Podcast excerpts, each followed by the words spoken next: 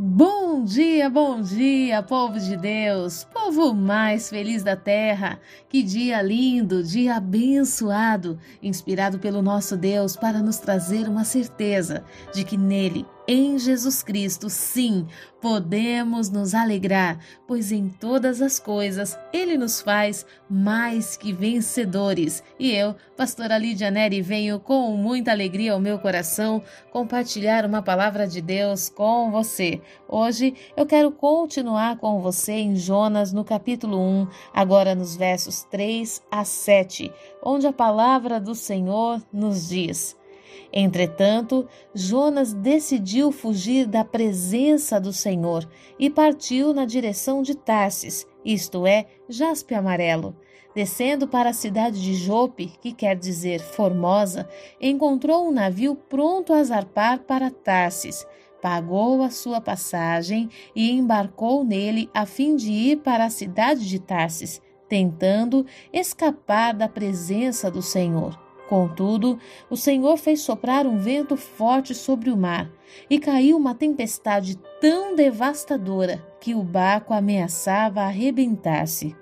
Todos os marinheiros foram tomados de grande pânico e cada um daqueles homens passou a clamar ao seu próprio Deus. Em seguida, lançaram ao mar a carga do navio com o propósito de deixar a embarcação mais leve Jonas, no entanto, havia se refugiado no porão do navio e, tendo se deitado, dormia profundamente. Meu Deus do céu, vamos lá. O capitão dirigiu-se a ele e indagou: Como consegues ficar dormindo numa hora dessas? Levanta-te agora mesmo e começa a clamar também ao teu Deus. Talvez assim ele se lembre de nós para que não venhamos todos a perecer. Então os marinheiros chegaram a uma conclusão entre si. Vinde e lancemos sortes para saber quem é o responsável por essa desgraça que se abateu sobre nós. E de fato, jogaram as sortes, e a sorte caiu sobre Jonas. Senhor meu Deus. Eu poderia trazer essa palavra para o teu coração baseado naquilo que Deus quer falar com você como pessoa, como filho de Deus.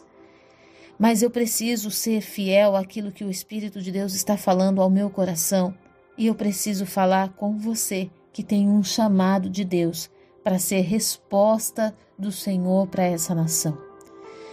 Nós podemos observar Jonas nesse contexto no ambiente da igreja. E podemos observar Nínive na condição de mundo. Nós, como igreja, fomos chamados a pregar o evangelho ao mundo. E todo aquele que crer e for batizado será salvo. Todo aquele que se arrepender dos seus maus caminhos alcançará misericórdia de Deus.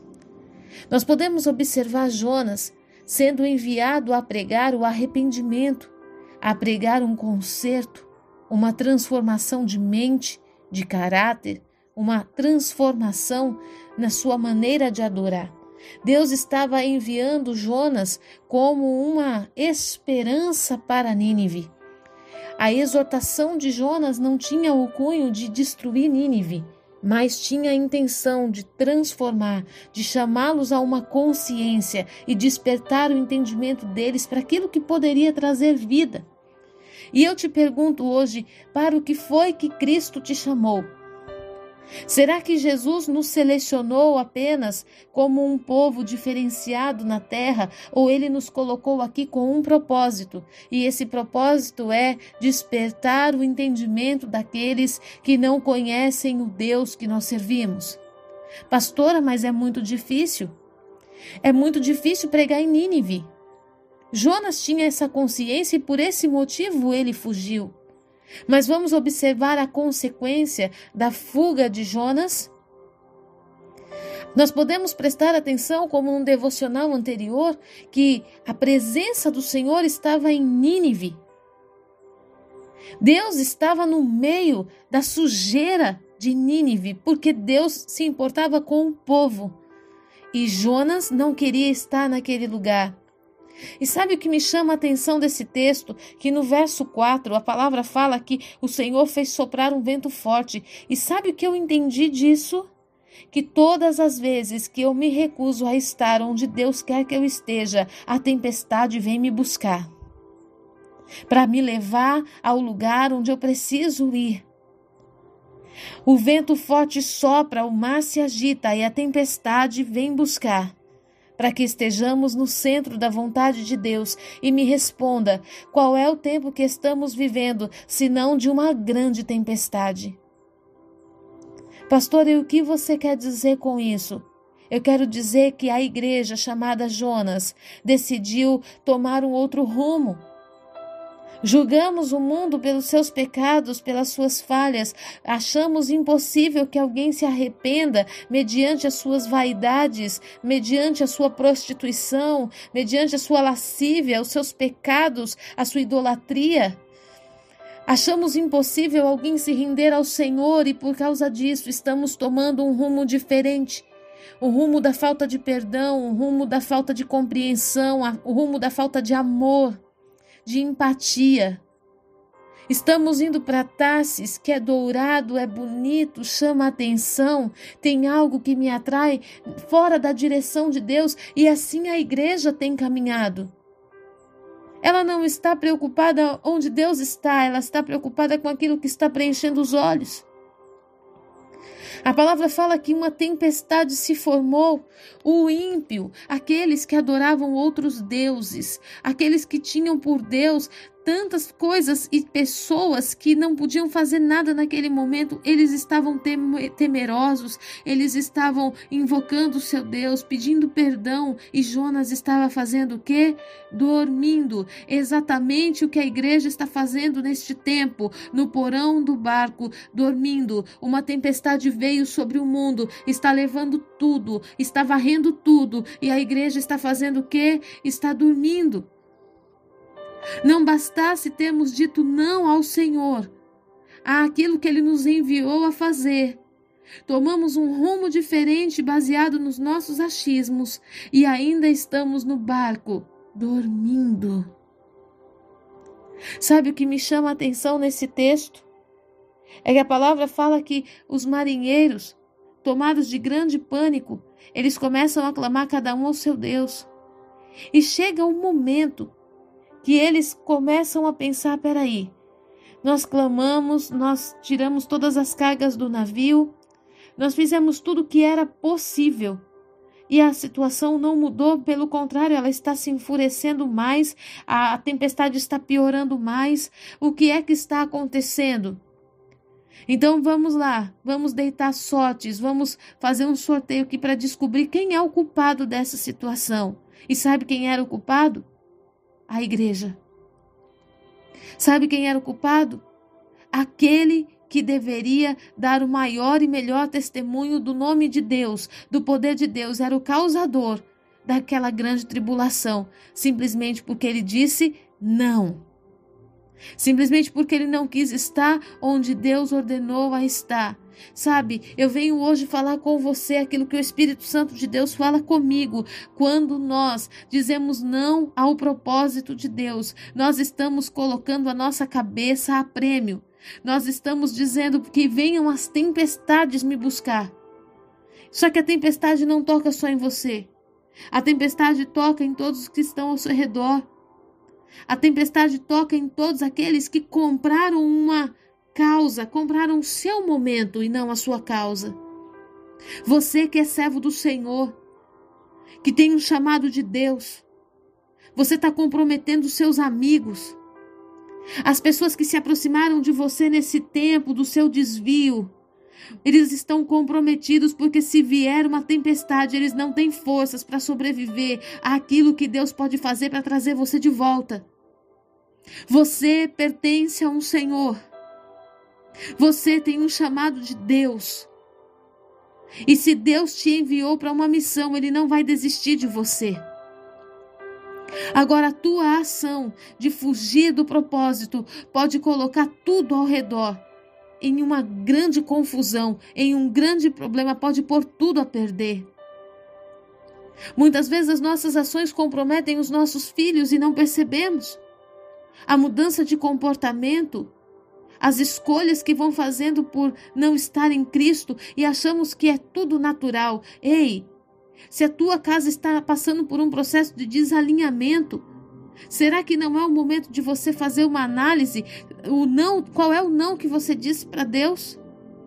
Casamentos destruídos, divórcios acontecendo na vida dos teus filhos e achando tudo isso normal, adultérios, prostituição, existe uma tempestade vindo. Por quê, pastora? Ei, será que não existe alguém indo para Tarsis quando deveria ir para Nínive? Será que não é o momento da igreja dizer: Senhor, eis-me aqui? Quantos homens de Deus estão perdendo a vida? Quantas igrejas fechando, quantas empresas falindo? Quantas pessoas perdendo suas casas? Quantas mães perderam seus filhos? Olha o nível da tempestade. E eu não quero saber se ela é política ou não. Eu só sei que, se está acontecendo nessa proporção, Deus está querendo falar com você e comigo. E nós precisamos compreender o que está acontecendo. Não dá mais para ficarmos dormindo no porão, como se não tivesse acontecendo nada do lado de fora. Alguém já perdeu as suas cargas, está prestes a perder o navio. E se você não decidir se lançar ao mar, se você não decidir fazer o que Deus quer, esse navio vai se quebrar e você vai ser lançado ao mar. Oh, meu Deus! Tem misericórdia de nós, Senhor. Tem misericórdia da igreja, Senhor. Tem misericórdia daqueles que foram chamados pelo teu nome. Senhor, tem compaixão da nossa vida, Senhor, ó Deus, e nos liberta de nós mesmos. Senhor, liberta da nossa vaidade, do nosso ego, do nosso, do nosso egocentrismo, Senhor, porque estamos tão cheios de nós mesmos, Senhor. Oh Deus, nos liberta. Olha para dentro de nós hoje, Pai. Se há algo bom, Deus ainda usa-nos para algo, para fazer alguma coisa nessa terra. Senhor, tem compaixão da igreja que tem dormido no porão do barco quando uma tempestade tem tomado conta das nações. Tem misericórdia desses Jonas que estão aqui, Senhor. Ó oh Deus, que, que tem se colocado completamente alheio às situações. Muitas vezes, Senhor, aqueles que não têm o Deus real como nós temos, estão se sacrificando, estão entregando suas ofertas, estão renunciando às suas vaidades para servir a esse Deus, achando que eles podem fazer alguma coisa, assim como esses marinheiros fizeram, Senhor. E nós, que temos o Senhor, dono de todas as coisas, que diz aos raios: venham, e eles vêm. Senhor, o que estamos fazendo? Hoje, Pai, em nome de Jesus, eu quero pedir perdão em nome da Igreja de Cristo, a Igreja de Cristo que está na terra, a Igreja de Cristo que está na Germânia, na Argentina, a Igreja de Cristo que está na Bolívia, na Venezuela. Eu quero te pedir perdão, Senhor, pela Igreja de Cristo que está no Brasil, nos Estados Unidos, na Irlanda. Te peço perdão, Senhor, pela Igreja de Cristo que está em Singapura, em Finlândia, Orebalabás. Eu te peço perdão pela igreja que está no México, no Panamá. Senhor, em nome de Jesus, pela igreja da França, da Alemanha, Espírito Santo, nos perdoa, Pai, porque passamos anos da nossa vida ouvindo a tua voz, mas fazendo a nossa vontade, sabendo para onde tínhamos que ir, mas indo para onde desejava o nosso coração. Deus, sabemos que uma tempestade nos alcançou. Porque há uma, coisa que tem que ser feita, e ela tem que ser feita por este homem, por esta mulher que me ouve agora. Tem que ser feita por mim. Deus não vai enviar outro para fazer, Senhor. Porque aquilo que eu deixo de fazer compromete a geração. Aquilo que você deixa de fazer, querido, compromete a tua geração. Não deixa legados para a próxima geração, em nome de Jesus. Em nome de Jesus Cristo, que hoje você seja despertado desse sono. Ah, você que tem ouvido até mesmo o ímpio falando para você onde você está. Cadê a tua oração? Cadê a tua fé? Cadê teu joelho no chão? Ah, Deus tem usado até pessoas que não, nunca te viram no altar, pessoas que nunca te viram adorar. Deus tem usado pessoas para te lembrar. A palavra do Senhor fala que esses marinheiros chegam a Jonas e falam: O que foi que você fez? Você não tem noção de quem você é na presença de Deus. Ora, balabasúrias. Você não tem noção de quem você é no altar de Deus e que a sua negativa para Deus compromete todo o sistema, compromete tudo aquilo que Deus gerou, todo o mecanismo. Aqueles marinheiros olham para Jonas e dizem para ele: O que foi que você fez? Porque você fez isso com o teu Deus? Deus tem esperado por você. Recantare balabassúrias. Rerabalabacharamanaias. O Senhor hoje está te chamando pelo nome. Volta, volta. Você tem uma missão, volta. Volta correndo para os altares do Senhor. Volta correndo para aquele lugar onde o Senhor te confirmou. Volta correndo, volta correndo, antes que a tempestade comprometa o todo.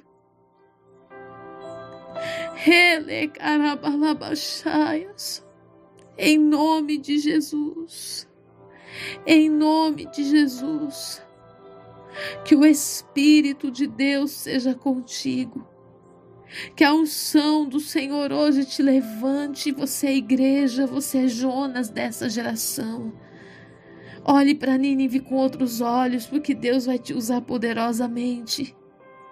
Olhe para Nínive com outros olhos, e Deus vai trazer um arrependimento genuíno sobre a nação. Em nome de Jesus Cristo, em nome de Jesus. Que Deus hoje destrave o teu coração e coloque você na posição que ele decretou. Se você cumprir o ID, você vai ver que em breves dias você já não mais estará sozinho. Que Deus tenha falado profundamente ao teu coração e que essa palavra hoje possa te dar uma base para orar e clamar ao Senhor, dizendo: Eis-me aqui, em nome de Jesus. Fique na paz.